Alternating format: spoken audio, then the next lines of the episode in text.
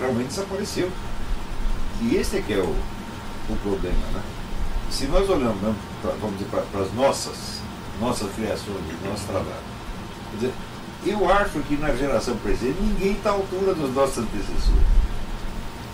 Essa que é a verdade. Né? Quer dizer, quando, até os anos 50 e 60, o Brasil tinha alcançado uma altura extraordinária. Quer dizer, com Gilberto Freire, Mário Vieira dos Santos, né, Miguel Reata. O que vem depois? Simplesmente desapareceu. E quando desaparece, dizer, o primeiro escalão, o segundo já cai para o terceiro e assim por diante. Que foi exatamente o que aconteceu.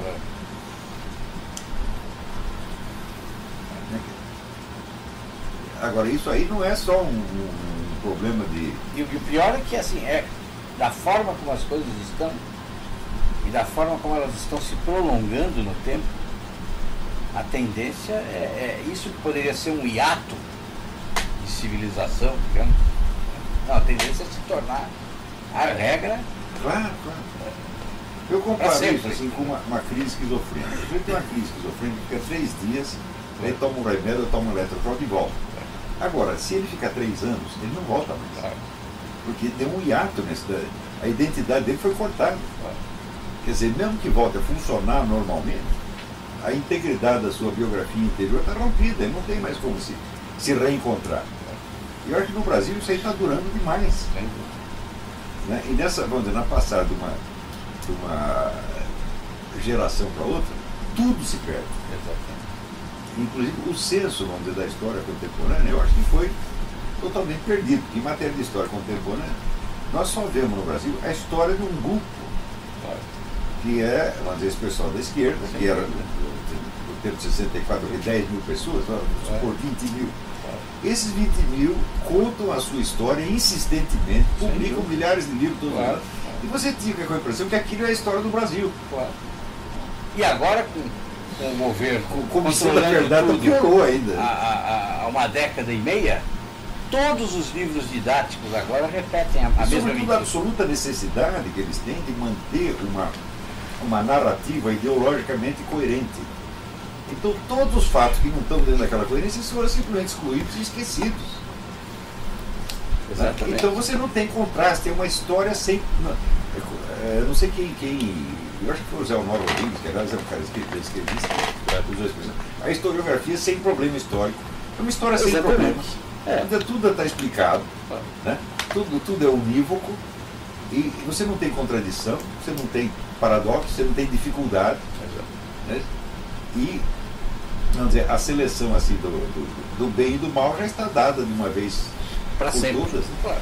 Por exemplo, uma coisa característica quando se conta a história da esquerda no Brasil, é a história da esquerda no Brasil, como se essa esquerda fosse um fenômeno exclusivamente nacional, limitado, vamos dizer, pela, pelas fronteiras. Como se não fosse, vamos dizer, uma parte de um aparato mundial que estava agindo no mundo inteiro. Né?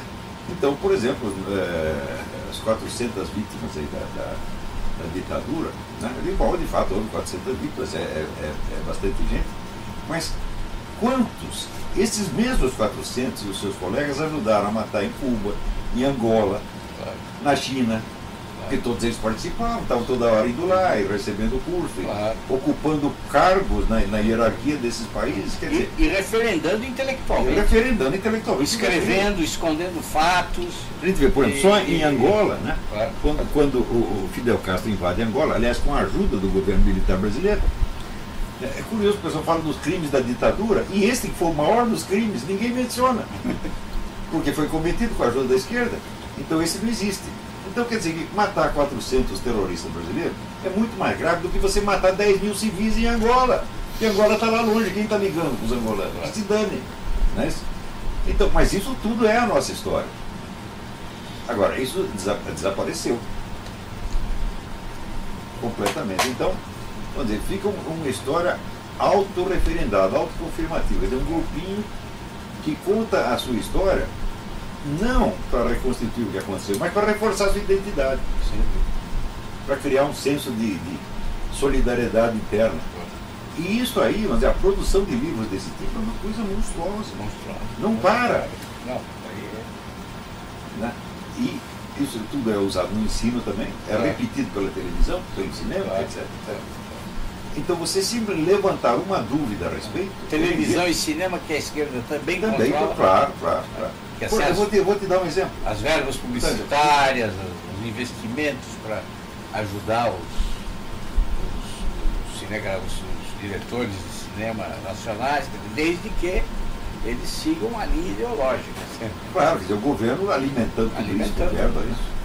Eu vi um artigo do Luiz Garcia, que é uma besta quadrada profissional, profissional da estupidez, e ele está lembrando o episódio do Vladimir Herzog, certo. que foi assassinado em prisão militar em 1975. Bom, eu estava entre os primeiros que denunciaram o assassinato do Herzog. Na época que a mídia não falava, então nós, no jornal do sindicato jornalista, nós botamos a boca no trombone. Eu estava lá, então eu assistia esta, esta coisa toda. Só que daí o Luiz Garcia disse o seguinte, eles assassinaram o Vladimir Herzog porque os regimes autoritários, totalitários, não aceitam opiniões divergentes. E o Vladimir era esquerdista, todo mundo sabia, ele foi assassinado por causa disso. Digo, pera um pouquinho. Como é que o governo militar não aceitava opinião divergente se a esquerda dominava toda a mídia é. e todo o aparato é, editorial naquela época? Sem dúvida. Inclusive o próprio Luiz Garcia já estava lá em cima mandando no Globo. Quer dizer, é evidente que o Herzog não pode ter sido preso por ser esquerdista. Isso é absurdo. Na época não me ocorreu isso, mas eu pensei assim, falei, não, o Herzog não estava de fato ligado à guerrilha. Então por que, que o prenderam? Bom, tem dois motivos. O primeiro é o seguinte, é um cara que estava ocupando né, um órgão de jornalismo do governo e transformando aqui num órgão de propaganda comunista. Bom, isso é suficientemente grave. Porém, alguém foi averiguar, abrir nos arquivos de Moscou para saber que função o Herzog desempenhava dentro da estrutura internacional do comunismo? Não, eles não querem saber. Então, o universo inteiro sabe que a verdadeira história do comunismo só pode ser contada a partir dos arquivos de Moscou, que tem tudo lá, tá certo? Então, se você comparar os arquivos das Forças Armadas Brasileiras com o arquivo de Moscou, faz meio rir, comparar um mosquito com um elefante. Aqui nos Estados Unidos, a abertura dos arquivos de Moscou virou de cabeça para baixo a narrativa de tudo que aconteceu desde os anos 30 até agora. Agora sabe essa história como realmente foi. E sabe-se, por exemplo, que a, a chamada infiltração de, de, gente da KGB né, nos altos escalões do serviço secreto americano não foi uma infiltração, foi uma ocupação. Tanta gente que tinha, hoje sabe disso. Porque abriram os arquivos lá e aparecem os nomes das pessoas. Né?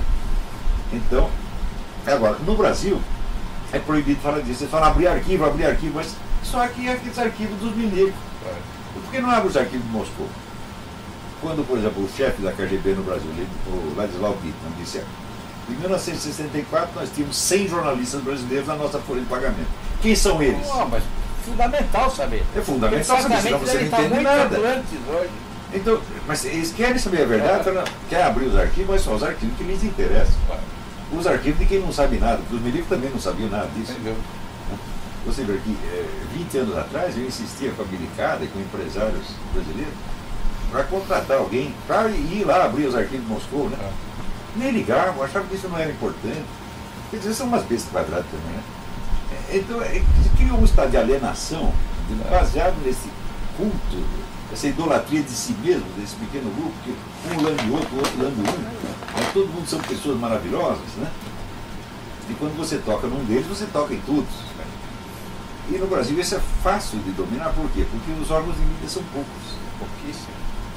Né? Você pega a Rede Globo, tem 70% da audiência. Exato. Aqui, a rede que tem mais, quando chega a 3, 4%, eles fazem uma festa. Ainda é muito, ainda é muito variado. Né? Mas no Brasil, se você dominou cinco ou seis Acabou. jornais, você dominou Acabou. tudo. Dominou tudo. Quer dizer, isso tudo, vamos dizer, é claro que isso pesa a coisa, mas não pesaria tanto se não tivesse esse fenômeno, não tivesse acontecido num ambiente que já era propício para isso, onde você já tinha esse desamor ao conhecimento, esse desprezo ao conhecimento já né, há muito tempo. Miguel, você não quer fazer uma comparação com que situação de Portugal atual? É posso falar em, em várias vertentes. Se calhar vou, vou escolher a vertente militar.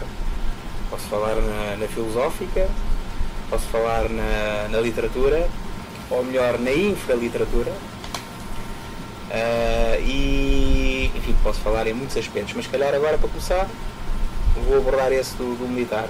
E o militar foi aquele que teve um impacto enorme, devastador, no Portugal de hoje. Ou seja, quando Portugal perde uh, as províncias ultramarinas, quando perde o ultramar, quando perde, nomeadamente, a Guiné, quando perde Angola, quando perde Moçambique e quando perde Goa, Portugal não tem hipótese nenhuma no contexto europeu. A não ser que possa reforçar os laços afetivos, uh, económicos e políticos. E isso é o que hoje se chama a lusofonia. Eu tenho algumas dificuldades em compreender uh, a lusofonia uh, naqueles aspectos que são mais ligados, talvez, à cultura oficial, às universidades e até mesmo a organismos do Estado que, de certa forma, não atendem nem querem atender ao que foi realmente a missão dos portugueses no mundo. Eu não digo que não haja pessoas capacitadas, raras pessoas hoje em dia compreendem essa missão histórica dos portugueses no mundo. Mas aquilo que aconteceu verdadeiramente uh, no ultramar foi um traumatismo, uma tragédia para os portugueses. E já que falamos em comunismo, acho que podemos e devemos acentuar que nas universidades, nos dias de hoje, nas escolas, enfim, nos institutos que se dedicam à política e que se dedicam à sociologia, há uma distorção da verdade histórica relativamente ao que se passou em Portugal, sobretudo depois do 25 de Abril. O 25 de Abril não tem nada a ver com a democracia. Também não tem nada a ver com a liberdade. E o que aconteceu com o 25 de Abril é a implantação do comunismo forte e feio em Portugal. É claro que o comunismo não poderia durar como durou alguns meses e teria que dar lugar a uma coisa mais suave. E essa coisa mais suave chama-se socialismo. Agora, é preciso terem atenção que o comunismo e o socialismo são sempre financiados. E nós temos que saber quem está a financiar. Ora, o Salazar é considerado um ditador. Hoje em dia. E é considerado até um monstro pelos democratas que hoje, de certa forma, estão à frente das instituições, estão à frente das universidades e estão à frente da comunicação social. O Salazar sabia perfeitamente quem estava a financiar os movimentos terroristas, não são movimentos emancipadistas, nem são movimentos de independência, não tem nada a ver com a liberdade de Angola, nem Moçambique, nem na Guiné. Nós temos os nórdicos, temos os países nórdicos a financiar uh, os movimentos, não de libertação, mas os movimentos terroristas, tanto em Angola, como na Guiné e como em Moçambique. Nós temos, por exemplo, os Estados Unidos a fazer o jogo da Rússia, da União Soviética. Ou seja, uh, depende dos indivíduos que nós consideramos. Por exemplo, o Kissinger foi um dos tipos, o Kissinger e o, o Frank Carlucci foram um dos indivíduos que serviram de Portugal para fazer uma espécie de laboratório para ver o que é que acontecia com, com as consequências do comunismo. Nós temos, por exemplo, o financiamento. Nós temos até os próprios americanos a financiarem com dólares a entrada de material, não diretamente, mas indiretamente, da União Soviética. Por exemplo.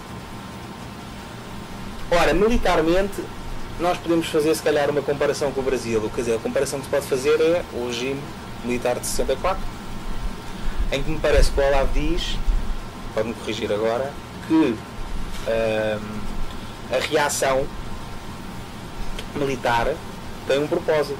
Quer dizer, não é uma coisa que aparece do nada. E os comunistas, de certa forma, já estavam não é, a agir em termos uh, militares, digamos assim, ou terroristas, para que haja uma reação militar. Os militares perdem depois uh, a guerra no sentido cultural. Quer dizer, os comunistas, de certa forma, vão ocupando os espaços. E eles nisso são muito bons. Porque eles têm financiamento. Eles têm manuais. Eles sabem perfeitamente como destruir as leis. E eles sabem perfeitamente como se infiltrar em todos os países e destruir todos os países que eles querem. Ora, isso aconteceu, por exemplo, em Angola. Mas isso tem que ser feito com a colaboração, eu não diria de portugueses, mas de grandes sacanas. E os militares realmente foram os responsáveis pela introdução dos movimentos armados em Angola, por exemplo. Rosa Coutinho, chamado o Almirante Vermelho pelo Spindler, que era outro ignorante. Uh, Mel Antunes, Mário Soares, imensos indivíduos que, de certa forma, estavam comprometidos com o comunismo. Todos estes estavam comprometidos com o comunismo. E eles, de certa forma, de certa forma não, diretamente e indiretamente, colocam os movimentos terroristas em Luanda. Inclusive já tinha há pouco falado com o Olavo. E há delegações que chegam de avião. E isto é tudo permitido pelos militares, depois do 25 de Abril. Cada delegação traz cerca de 600 homens armados, financiados. Quando, na periferia de Angola, tudo estava em, num caos e numa anarquia. Taxistas mortos, mulheres espancadas, pretos mortos, enfim, uma anarquia propositada e conduzida, sobretudo, por potências estrangeiras e poderes internacionais. Portanto, são cerca, quando chegam três delegações à Angola, são cerca de 1.800 homens armados. As armas vão sendo infiltradas nos moceques. Indivíduos pretos que não sabem o que são armas começam a disparar para o lado. Quando chega a primeira delegação, MPLA, funda uma representação em Angola, a seguir vem a UNITA, e quando vem a UNITA, há um cerco ao aeroporto, e há uma anarquia total, que é precisamente para ver quem fica com o poder. Portanto, isto tudo é preparado. Tudo isto tem um plano. E o que aconteceu foi que, independentemente do regime, fosse Salazar ou não fosse, estava destinado a perdermos o ultramar. A nossa relação é completamente diferente o, a nossa colonização, uma diferença entre colonização e colonialismo. O colonialismo é quando não há laços afetivos e podemos apenas montar estruturas económicas e políticas, mas sem nenhuma relação com a população. Não foi o caso dos portugueses. Os portugueses, historicamente, sempre tiveram uma relação afetiva com as populações Sempre. E isso foi destruído. E foi destruído para se criar o caos e a anarquia e morrerem milhares e milhões de pessoas. E a violência continua, não é? E a violência, de certa forma, continua. Quer dizer, nós temos. Hum, é claro que isto tudo é muito complexo. Quer dizer, uh, nós hoje continuamos, o MPLA continua, não é? É o único partido que, de certa forma, tem a força em Angola, não é? Uh, aliás, na altura, o, o, Rosa Coutinho financiou, na altura, com 10 mil contos cada, mensais de cada movimento, favorecendo, favorecendo sempre o MPLA.